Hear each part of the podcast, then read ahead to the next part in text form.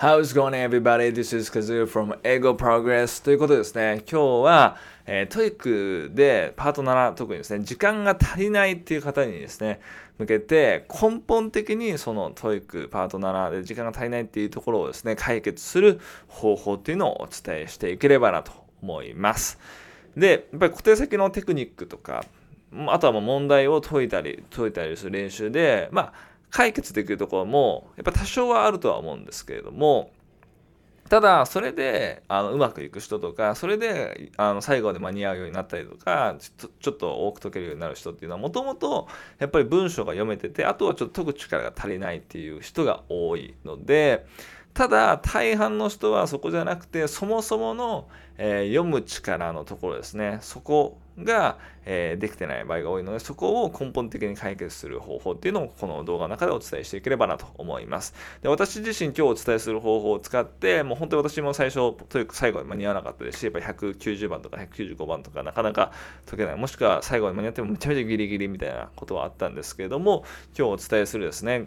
ステップで学習をしていくことによって、えー、まあ、最後はね、もちろん間に合って、もう15分ぐらいですね、リーディングで余って、かつ、まあ、 TOEIC 満点とか、正確にですね、スピードも速く正確に解くっていうことができたりしました。で、あとはまあ僕だけじゃなくて、これを今までですね、本当に数百名、以上の、ま、英語コーチングをですね、通して、え、指導させていただく中で、本当に今まで間に合わなかった人が最後まで行ったりだとか、170番まで解けた人が180番、190番、ま、10も20も多く解ける。それで点数が本当に100点ぐらい上がるっていう人も、え、本当にたくさんいたので、そういったですね、他の方がもう結果を出すことができた方法というのは皆さんお伝えできればなと思います。はい。で、まあ基本的にですね、じゃあまずちょっと大きなところからですね、え、見ていければなと思うんですけれども、トイ君まあ最後時間が足りないってところは大きくまあ分けて2つの力不足でそれは、え、問題をそもそもその解く力やっぱテストの、問題を解く力と、え、もう一つですねこっちがその根本的なところなんですけどもこれは、えー、リーディングのところですね、え読む力になっていきます。で今回はこっちの読む力を見ていくんですけれどもじゃあこの読む力の中でももう少しですね分解することができるのでそれちらちょっと見ていきたいと思います。で読む力の中で読むのが何で遅くなるのかってところですね。が、えー、まあ、2つ原因があるんですけれども大きく分けてですね。で1つはそもそも知識を知らないとか、えー、単語熟語とか、えー、表現とかを知らないっていうことがまず1つですね。で、えもう1つは単語とか知識とかはあるけど読むのが遅いっていうパターンですね。で正直単語とか知識がない場合はもう本当にこれはもう皆さんも分かると思うんですけど単語と知識とか熟語とか覚えるしかないので覚えていく。まあ大体本当に TOEIC でまあ、リーディングを最低限、やっぱ、あある程度ですね、さっさ読もうと思うと、金のフレーズ730レベルくらいは必要。まあ、860レベルあった方がいいんですけど、730レベルは最低でも必要かなと思います。ここがないと結構読むのはかなりきついので、今からお伝えする練習方法とか言っていても、なかなかうまくいかないことも多いかなと思うので、まずはこの単語のところを鍛えるというところですね。で、じゃあ、単語とか知識のところはある程度あるのになかなか早く読めない。ここがすごく大事で、ここが本当に根本的解決策につながっていくところなので、ここのところを見ていこうと思います。はい。で、そもそもじゃあなんでその単語とか知識が分かってるのに、えー、遅いのかってところですね。これを皆さん今まで解いたことある方とかだと、え経験あるかなと思うんですけども、何回もやっぱ読み返してしまうってところですね。で、これは例えばその文章を読んでる時に、なんかさーって読んでいって、あ、意味わかんないからもう一回で3回ぐらい読んで理解する。もしくはバーっと読んでわかんないから全部やる。読むか問題を解いている時に分かんないからもう一回全部読むかみたいなことですそこがやっぱり一番大きな時間のロスにはなるので1回だけ読んで理解してる人の単純に少なくとも2倍3倍ぐらいかかっているところなので時間のロスを減らすためにはそこに読み返しをなくすっていうところですね。はい、一個一個の読むスピードも大事なんですけどそれが結構バーッと早く読めたらみたいなこと思う人いるんですけどただそれがめちゃめちゃ早く読めたとしても結局戻ってるとやっぱり同じことなのでまずはその読み返しをなくすっていうところがすごく重要になってきます。でじゃなんでその読み返しをしてしまうかっていうところなんですけれども基本的には、えー、正確にですね素早く取れてないから。正確に素早く取れてないから。で、なんでじゃあ正確に素早く取れてないかっていうところをもう少し深掘りしていくと、英語の語順のまま前から捉えていけてないということがやっぱり多いですね。まあ、日本語と英語は構造が違うので、日本語の考え方で英語を捉えようとする。どうしても後ろから文章を取っていくみたいな形になっていくのでそういった日本語訳とかに慣れてたりだとかっていうする人はなんか2回目読んだ時は分かりやすいかったりするんですけど1回目読んだ時はなかなか捉えられないっていう形になっていきます。なので結構その根本の原因を探っていくと前から順番に捉えられてないっていうことが多いのでそこを解決していくことが本当に根本の解決につながっていくっていうところですね。はい。で、じゃあ具体的にそこの解決策のために何をしていけばいいかっていうと、まあ、本当に50のまま捉えるっていうところなんですけれども、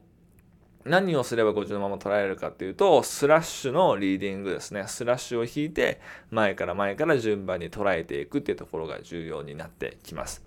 で、意味の区切れですね。のところで、だいたいこうスラッシュパパパパって引いて読んでいくっていうところですね。例えばですね、えー、まあ、簡単な文章ですけど、I went to school with, with Mike. I went to school with Mike yesterday. とかですね。まあ、これちょっと短すぎですね。I went to school with Mike. I went to school to study Japanese with Mike yesterday みたいな感じですね。こういった文章の時に、まあ、綺麗に訳そうとすると、えー、昨日、マイク、えー、マイクと日本語を勉強するために学校に行ったみたいな感じですね。まあ、それ綺麗なんですけど、綺麗な日本語訳である必要はないので、意味を捉えられるようにするっていう意味では、I went to school で一つ学校行った、えー、to study Japanese with Mike マイクと勉強するために yesterday みたいな感じですね、昨日。それを癖づけていくっていうところが大事なので、その際に、こう、意味の区切れのところでまずスラッシュを引いてあげるってことが大事になってきます。はい。ただ、スラッシュリーディング、ここはすごく重要なんですけど、ここだけじゃ十分じゃないです。で、もう一つですね、これをさらに解決してくれるですね、方法があるんですけど、それが音読ですね。で、これなんでかっていうと、英語を学習しててなかなかですね、力がついていかない人の原因の本当に一番大きな原因はトレーニング不足っていうところがあるんですよね。これ何かっていうと、やり方とか、スラッシュリーディングもそうですけど、スラッシュ引いた方がいいとか、やり方は知ってるのに、え、なかなかそれが実際身についてないってところですね。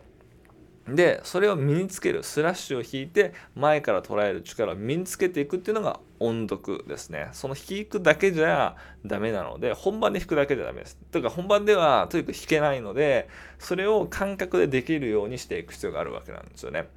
で、そこで大事になってくるのが音読ですね。音読をして、音読っていうのはしっかり口を使って発音していくっていう練習なので、体感レベルで分か分かっていくようにしていくっていうところですね。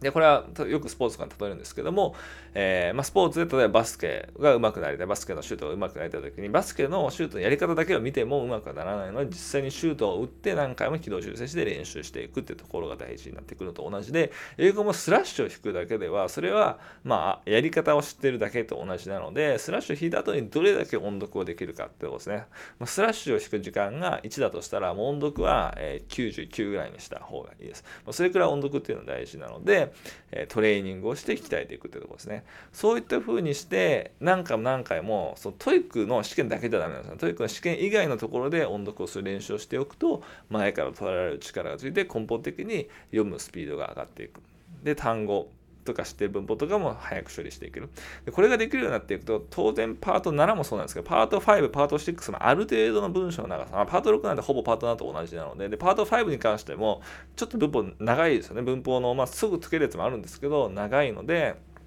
そういったところを早く読めるようにしていく。そういったところが早く読めるようにしていけば、正直テクニックとかなくても、最後まで全然解けるようにはなるので、ぜひですね、そのテクニックとかに頼らずに、これ見ていた方には根本的な英語力をつけて、早く読めるようになって、最後までですね、解けるようにしていただければなと思います。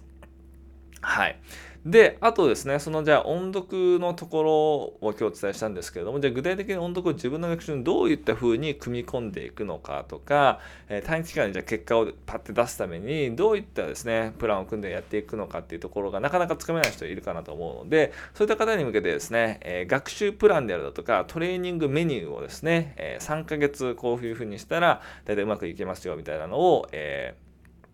動画でですね、解説しているものがあります。で、PDF のまスライドでですね、この学習プランとかも全部ですね、紹介しています。で、それ概要欄にですね、えー、載せておくので、ぜひチェックしていただければと思います。本当に私自身も使った学習法とか、あとは本当に今までですね、3ヶ月のコーチングとかで結果を出してもらった人が、えこうやった学習順序とかで載ってるので、ぜひ参考にですね、していただければなと思います。はい。では、あとですね、まあ、こういった情報ですね、 TOEIC の力ですね、とかをつけながら、かつ、ま、根本的な本当に英語力ですね、今日もそうだったんですけど、そういった力をつけられる方法というのをお伝えしているので、えー、まあ、ぜひですね、チャンネル登録の方もよろしくお願いいたします。また、音読とかのですね、え細かいやり方とかも説明どっかでしようかなと思うので、そういった方が気になる方もですね、え、チャンネル登録していただければすぐまた見れるかなと思います。それではですね、ここまで見ていただきありがとうございました。Alright guys, that's it for today. I'll see you guys in the next one. Bye bye!